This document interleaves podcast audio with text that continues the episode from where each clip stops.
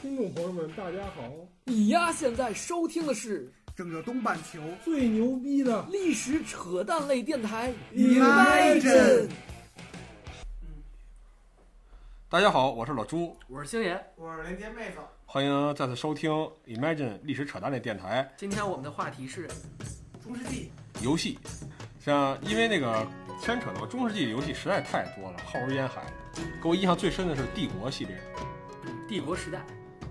说到这个帝国时代，其实我估计可能是很多人这个都耳熟能详的一个游戏了，非常出名，是微软的一个产微软一个系列作品。不过我印象最最深的还是帝国时代二帝国时代大概是个什么游戏？先生能给我讲讲？啊、这个游戏其实呃，它是属于一个即时战略类游戏啊、它的游戏目的就是你，你一开始是一个小城镇，然后你通过这个采集资源，然后建设建筑，然后生产这个士兵，然后去攻陷别人的城镇。你是第一次是那个什么时候接触的游戏？啊，我玩这个游戏，当然我从小到大一直都都是一个爱学习的孩子，所以游戏我接触的很少。然后像这个游戏呢，我也是去别的同学家，跟别的同学一起学习了之后，然后我学习完了要走了，然后看他在玩这个游戏。 然后刚才准备的时候，你可不是这么说。啊，然后这个游戏吧，其实呃应该算比较久远了，它应该是伴随着我们小学的时代，整个六年基本上都是在玩这个游戏。 那连接你呢？我也是小学时候在别，我也是在和他很类似，我是在别人家玩的，我第一次玩这个。没事儿，到时候我，到时候我，你们都可以说在网吧这点事儿，你知道吗？没事儿，到时候给替你们父母给你们父母听，专门我给剪一段，你知那道个吗？时候的网吧一般都是 CS，但老朱你我其实我那什么，我是第一次是在那个，当时我爸还在那个工厂里干，就是那个在一一大的那个家里，就是他当时有台电脑，他挺爱玩儿的，玩《帝国一》，就是画面还都挺糙的，但是当时给我幼小心灵啊，这巨大的一个这个印象，就是说、啊、这个游戏原来还能做成这样，所以当时一接触那个觉得特别厉害，尤其当时我印象特别深的是，你就是农民各种采集，你意识到有木头、有食物、金属，还有石头，对是吧？这就是极大丰富了我对这个，就这个中世纪或者说整个这个文明进程的这个到底是个怎么回事的一个想象力。就作为一个小孩来说，我之前接触的都是特别粗糙的游戏，比如红警就一金矿，造什么都是金的，对吧？这矿车咕咕咕在那儿挖，是，而且《帝国时代二》它有不同的国家、不同的民族，你可以选，然后每每个这个国家之间其实特色还是非区别还是很大的，然后他们有自己的各自的特色，它不同国家相同类型建筑其实长得都不一样，比如说这个对城镇中心啊、比如说一个东方国家，它可能就是这种。呃，中式的这种房檐儿，然后它要是西方的，它就是那种石头做的那种垒出来的一个小城堡，所以对于当时那个去了解呃其他的这种文化，其实还是有些帮助的。对对对对，比如说张，比如说我插一句啊，我补充一下，还有它科技，它科技，它同一个房子里同一个科技都不一样，我觉得这一点是留给我特别深的印象。而且我也发现，咱们三个也都是历史爱好者，但是咱们三个基本上第一个玩游戏，或者留下印印象最深的游戏，基本都是帝国时代，对吧？而且其实帝国时代里它有一个特色是我一直难以忘怀，就是它里头有一个档案，档案就是说，他是说你点开就是说有那个文字给你介绍历史，哎，对对对，对这这部分特别精彩，那个我特别精是彩啊，我就小时候经常刷那个嘛。哦，是吗？你啊，那那那看来你小时候玩玩游戏时间还挺多。像我玩了，我哪有功夫看这？我赶紧开战役，我造我都只是在别人家看别人玩，自己都没玩过。 我也是，因为我平时在我也是写完作业，小学时候作业少啊，写完了闲不太玩。啊其实你根本没玩过游戏是吧？这是考大学之前根本就游戏是什么 没听说过。我只是我我听说过，但是自己就是没有体验过。大学后才有第一次，嗯你哎你北大毕业证书呢？北大青鸟嘛。青鸟哎，啊，其实一聊到这个，其实我小时候就是有一个特别好的一个发小，其实他，呃，我们是初中同学，然后有一次我去他家玩的时候就，就见到了他有一个日记本，啊、它里边记载的都是他，呃，上小学的时候对于这个《帝国时代二》这个游戏自己的一些想法，当然大多数都是自己的一些幻想，啊他可能给这个自己编了一部小说，让自己这个融入在这个游戏其中。 听着好羞耻。其实我觉得很多人应该都有这样的经对历。对，我深表赞同。我原来是我类似于那个新年的小伙伴，就是他是写在日记上，而我是拿以作文的形式交给老师。当时我们老师让以一幅画、一幅图画为题写篇作文，嗯啊然后我小的时候想法是《帝国时代二》就是一个连续的画面，啊，所以我就把《帝国时代二》就我玩一局游戏嘛，嗯那局游戏怎么开始的？采集那野树丛、种嗯庄稼、造士兵，一步一步来，直到最后把那个敌人打败。我写了一洋洋洒洒将近写了一千字，小学嘛嗯。然后我交给老师，老师老师特别开心的接过来之后，就默默拿起手中电话，拨打你家拨你家长手机。但是其实后来老师直接把作文发给我说，那个你可以回去再重写一篇，写的挺好的，再写一篇吧。我说嗯。但是这件事情，尤其当时你后来再写了吗？后来再写那篇我都忘记了，但是这篇是我记忆中特别深刻的一件事。是吗？给你幼小的心灵造成了巨大的没有没有，这篇文章到现在，如果让我回忆的话，我还基本能回忆起来大致剧情。林杰错过了一个成为灵灵魂写手的一个机会，对，主要是起点灵魂写手。上天没有给我这次机会嗯，主要那时候这个网络小说还不是很发达，不像现 在。啊！对对对，其实不然你可能大学都不上了。我就是，以后我就其实我就另一个郭敬明吧，嗯，你比他高多了。你比他高多了好吗？我还比他胖一些，好吧？嗯你是个妹子嘛。帝国就先聊到这儿，然后那星儿你再说一个你推荐游戏吧。其实慢慢的进到初中以后，这个青春期，然后这个作为男生就变得就比较暴躁，然后那时候就接触了一个游戏叫《骑马与砍杀哎，这我也玩。》。嗯，我插一句啊，刚才是不是你说来了？你中学期间没玩过游戏啊？我说我接触了，我没有说我玩儿。我也是那时候也是去别人家学习，然后学习完了要走了，然后看他开始玩这个游戏。是不是你在帮他试验试验？没有，我就是走的时候瞥见了一眼，然后每次都瞥见一眼，大概我就知道这个游戏是什么了。而这个游戏吧，其实它就像名它的名字一样，它叫《骑马与砍杀》嗯，它其实也是一个，就是骑着马然后去砍别人。但是当然，它没有那么，虽然它很暴力，但是没有那么简单。它其实呃背景设定在这个呃西方中世纪这样的一个模式，然后它有不同的国家、不同的兵种。你扮演一个人，这个人呢，你你有可能一上来就是一个。呃，农民，你也可对，能我来我来是补充一下，就是说这个游戏是你是以第一，哎，对对对，是第一人人称称，第一人称对视或角算者是是第说一人称等来操于作说你就是一个，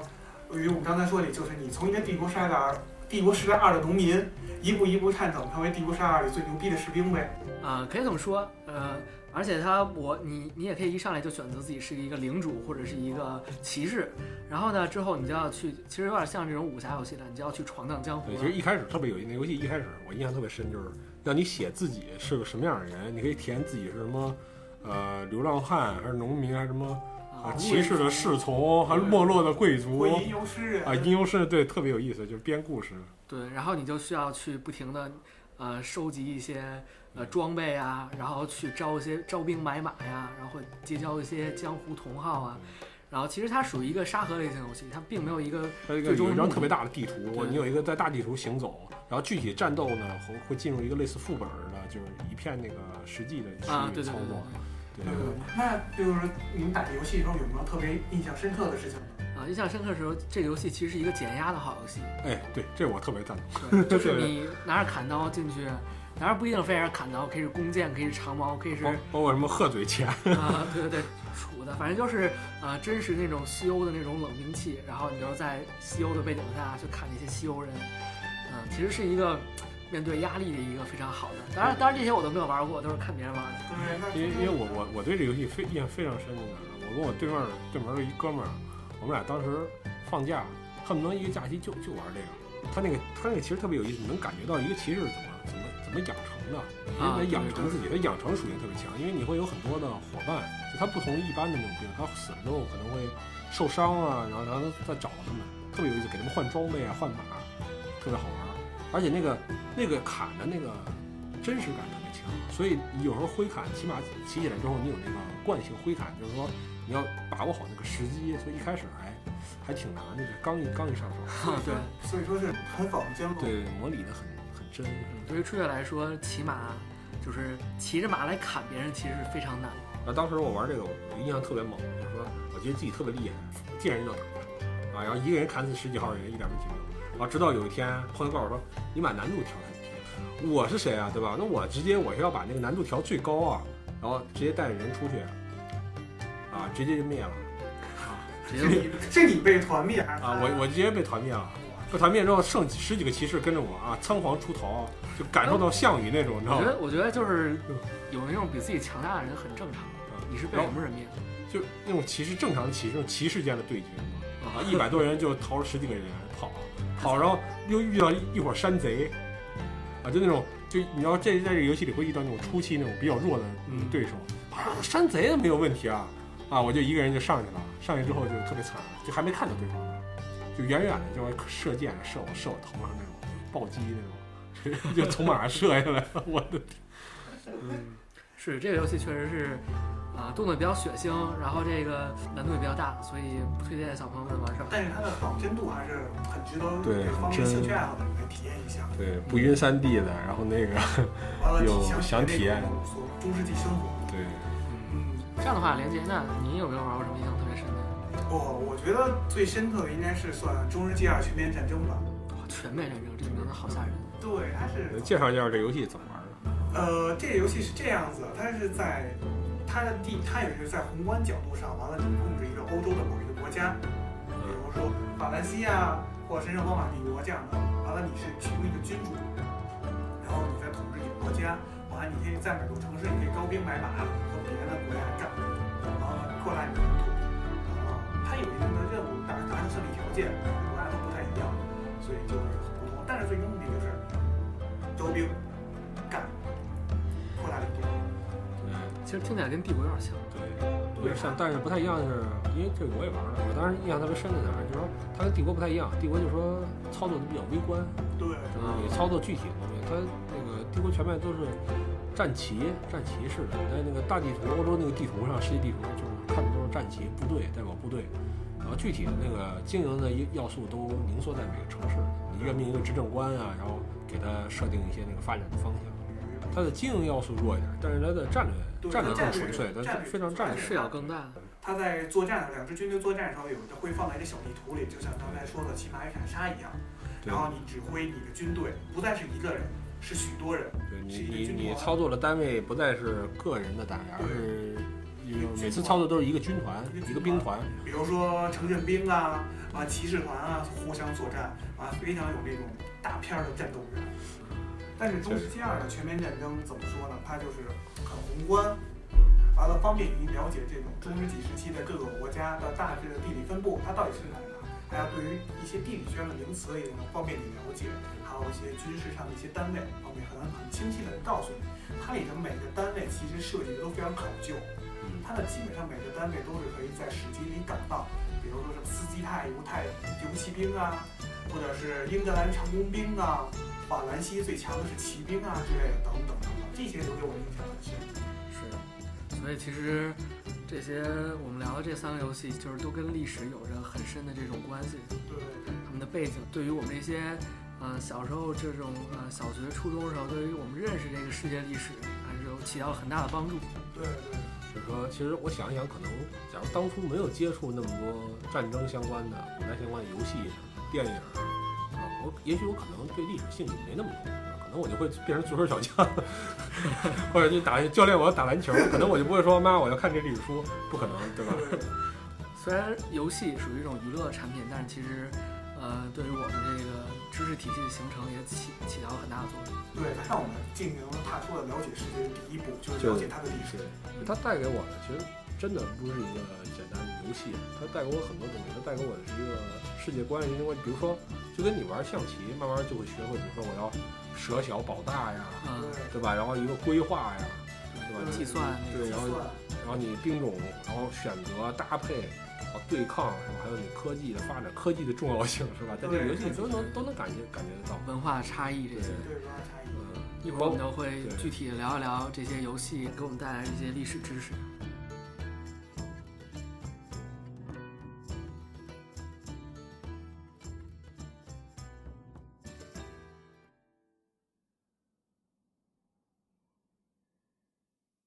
各位听众朋友，刚才我们聊呢，都是一些跟中世纪相关的游戏。那么说了半天，实际上我们到现在好像都没有说中世纪这个概念是什么。嗯还是有很多争论的，就是关于，尤其是关于它具体的这个旗帜年限，啊、不过现在已经有一个比较，普遍普遍的嗯公认的说法，对，就嗯就是就是从公元七四七六年到公元这个一四五三年，对，四七六年发生的一件事儿，那想我们都知就道。嗯是西罗马帝国的灭亡。那到一四五三年，就是东罗马帝国，就是君士坦丁堡被攻陷，就两罗马的帝国灭亡，确定了中世纪的开始和结束。为什么说它是中世纪，或者我说中世纪它有一个什么特点？首先来说，就是说因为特别分裂，因为之前我们都知道有罗马帝国，是一个相对来说统一执行力很强的一个就是大一统的帝国，但是呢，呃，到了中世纪呢，实际上因为各种蛮族入侵啊，以及新的这种少数民族政权的确立啊，嗯它实际上陷入一个频繁的战嗯乱，生产力严重受损。所以这样的战乱也为我们游戏带来了很多背景。啊，但是具体中世纪其实，呃，它有就是呃，古代和现代之间中间相隔那么一段时间，发展也比较慢，然后西欧的这个呃也比较分裂的这么一段时期，大概也将近一千年。那呃比较明显的这个中世纪的一些特征，就是像这个封建制度和这个骑士，这都是大家都比较熟悉的。封建制度就是一种公知封臣制度、土地分配制度，或者是呃政治制度，还有经济制度。其实说简单了就是，说简单点儿，其实封君和封神之间的关系呢，就像是大哥和小弟之间的关系。然后呢，他们所建立起来的国家，严格意义上讲也不是跟现在大家的这个，比如说像英国、法国这样的概念其实是没有的。那就是这样一个封君和他的封臣之间有这样一个，呃，之间有一个义务，比如说封臣要给封君，要为他服役，封君要去打仗了，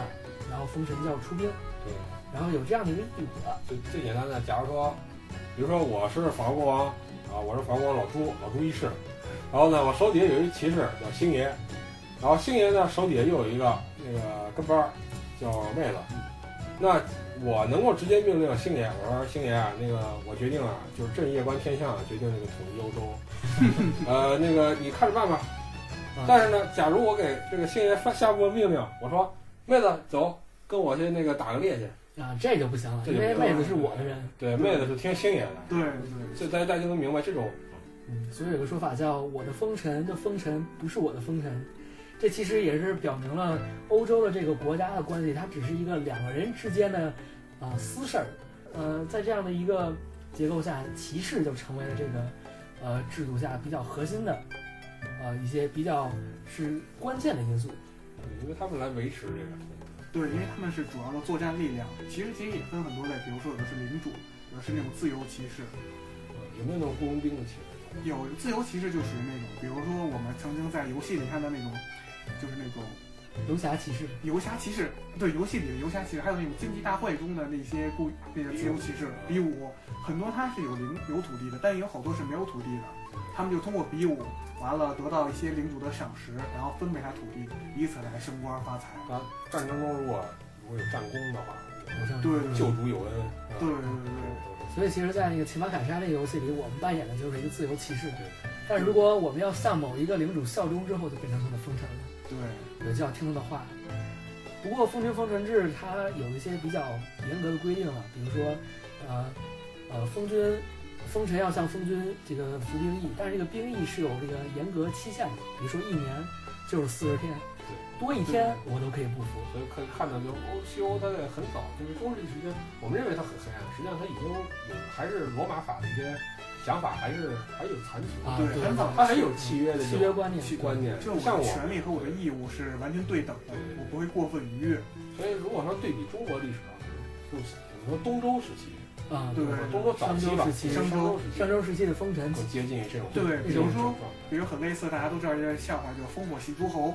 对，因为周天子要博自己妻子一笑，完了可以号召他的诸侯来作战，就跟咱们一样，就咱们领就跟欧洲一样，欧洲的领主一想打仗，只能把他领把他手底下的领主来叫来，啊他自己其实是没有多少兵的。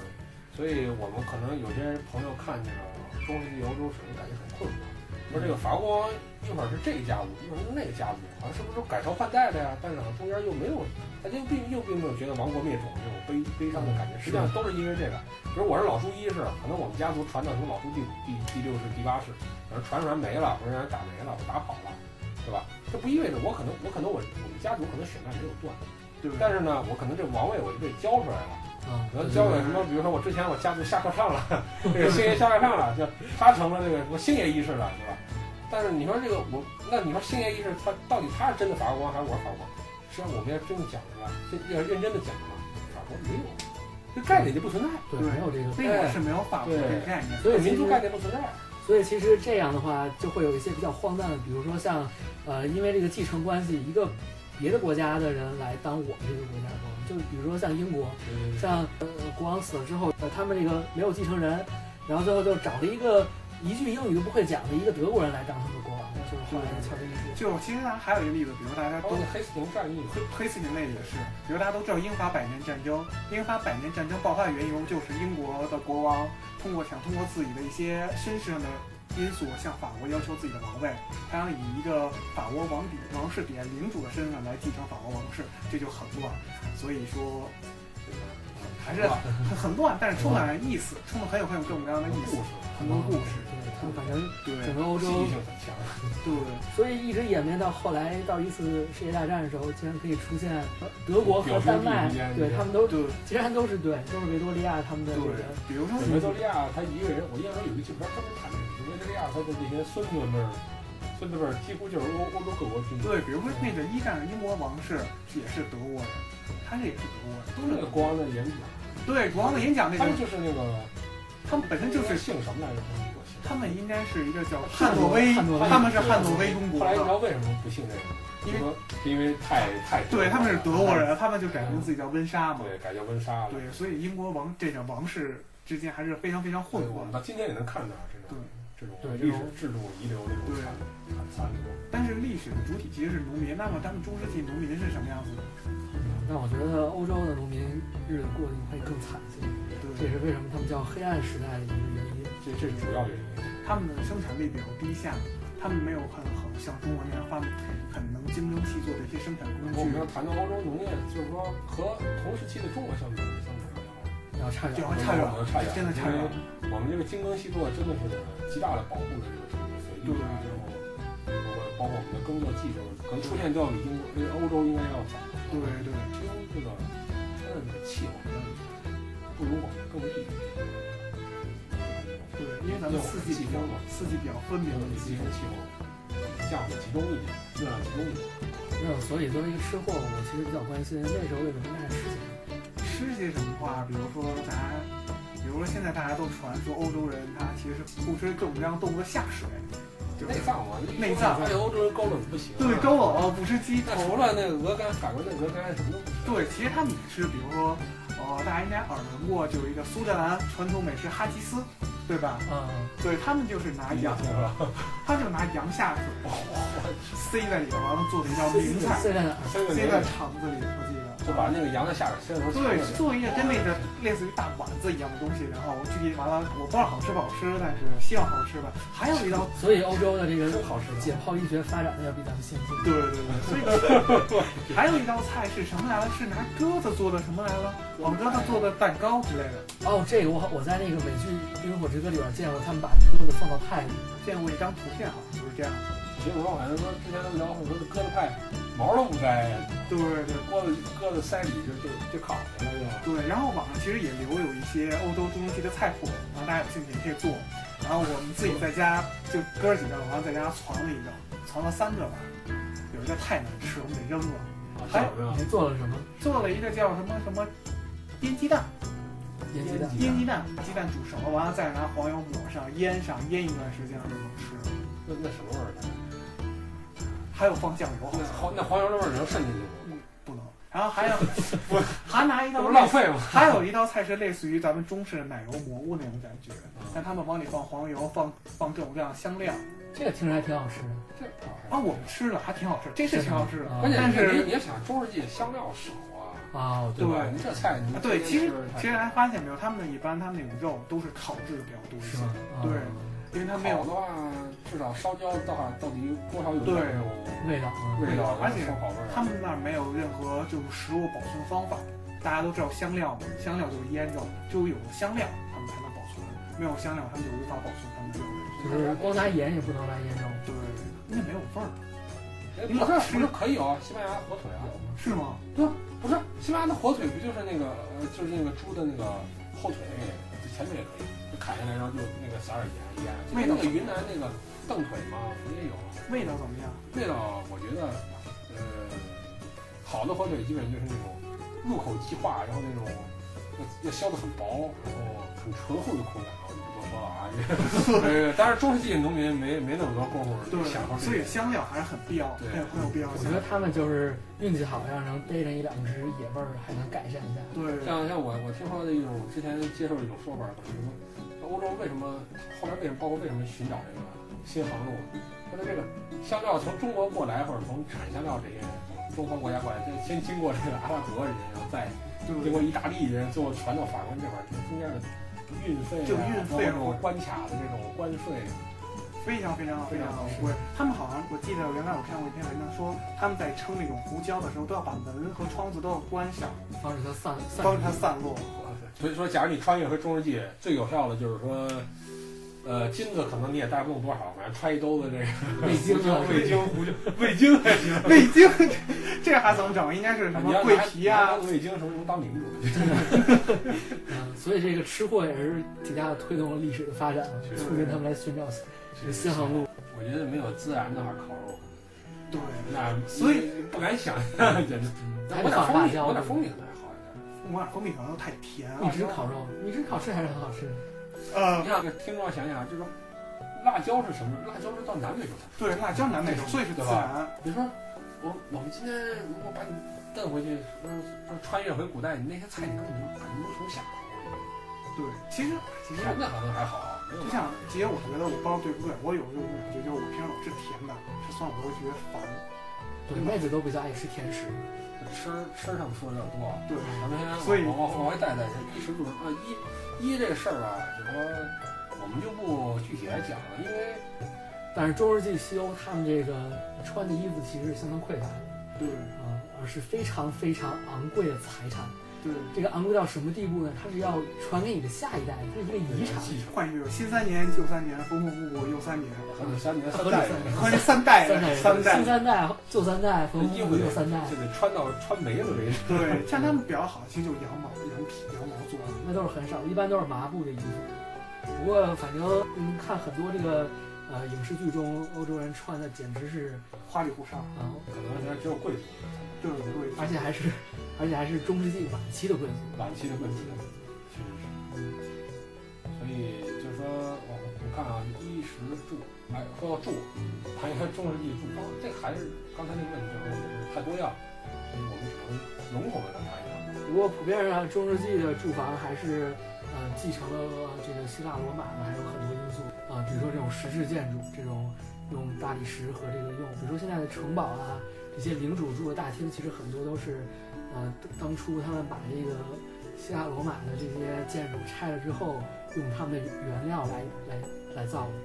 然后像一般的老百姓其实就更随意一些了，对，啊嗯，应该就是拿木茅头、草屋，茅草屋，完有了点泥吧。完了床的话，可能就是拿那砖种嘛，他们一个有砖，后来后厨的，应该上砖要靠后面了，呃，嗯，一般都是拿石头，用石头，石拿石头的。就就近取材的。对，他们的床我记得特别真像，不是那种所谓那种特别软乎乎那种羽毛床，那大概是应该就是稻草铺一些稻草，啊稻草床。这个其实像中国也是这样的，但是对呃，那时候欧洲很多房子都是那种半地下的，他挖一个，呃，挖一个坑下去，然后这样就舍得造墙了嘛。对，还上面还保暖，还比较保对暖，还比较薄。保暖。好凄凉。对，啊所嗯，以就是说，包括我们想象一下，就是说，走到中世纪大街，你可能想到是街上可能传来十几种粪便的 那种，十种粪便的臭味儿。你看到当时是没有什么抽水马桶啊，什么那个污水处理管道这些，你可能你可能现在生活你感觉离你很远，他们好你想一想，没有这个东西，你生活完全不一样。对，其实他们好，他们好像直接就是，比如说那种，你走些粪桶，粪粪便，直接哗粪，要啊往大街上，泼，直接往大街上泼。啊所以你其实早在古罗马那时候，其实是有这种下水道处理系统。中世纪的战乱之后，这个城市基本上都消亡了。原来人口也锐减了，而且公务公务工程没有少很多。而且其实像咱们以前咱们说的澡堂子，以前罗马帝国时期也存在，但是在中世纪时期就逐渐消失，就是我们觉得欧洲特别高大上这个概念，都是中世纪靠后启蒙时期的。甚至是工业革命革命时期。对，所以我们有时候谈的这个也不要有些要要杜绝这种民族虚无啊、历史虚无，就是我们我们历史值得夸耀的地方就得夸。嗯，其实谈到这个呃洗澡的问题，嗯，欧洲有很多这个，包括王室，他们都没有什么洗澡的习惯。所以是不是这才导致了欧洲的香水才这么发达呢？我觉得很有可能，尤其是法国，但我觉得嗯像法王路易十四，其其实据说他一辈子就洗过三次澡。像他们欧洲人可能汗腺比较发达，啊，对对对对，所以这也就牵扯到一个问题，我们就刚才我们谈是喝什么。哎其实这个人跟我们一样喝什么烧烧白开吗？凉白开喝吗？那因为那时候这个卫生条件也，呃，一般的自来水或者也不叫自来水，一般的这种自然中的这个像井水啊、河水啊，其实喝起来是非常不安全的，因为在那个时代它烧烧水也很不方便，所以普遍上，啊、尤其是大城市中人口密集的地方，啊、一般普遍都采用喝这个葡萄酒或者是这种麦芽酒，对对对，因为大家可以想象一下，即使你们家面前过一个水渠，也许上游那个不是是水渠的上游，可能某一泼妇刚泼了一盆屎，对你你敢喝吗？那水所以我记得好像在超后来就中文世纪结束之后，完了伦敦发生大规模的那种霍乱，好像是对对他们还要强调我有是意见。对，要强调是要使用干净的水源，嗯完了要把水烧开喝。好像英国出现有一次那个后面就是说什么有死鱼毒死在那个水井水里，水井里管道里就，是就世尊东征的时候看到阿拉伯人的生活，也是他们也学习了阿拉伯人很多。所以实际上我们可以这么大概我们就描绘出一个图景，就是你住在一个特别破烂的一个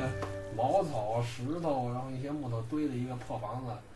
然后可能阴冷潮湿是吧？因为你烧蜡烛你也烧不起，然后蜡烛实际上也是很贵的。对，嗯，然后呢，你吃每天就是面包，一些那个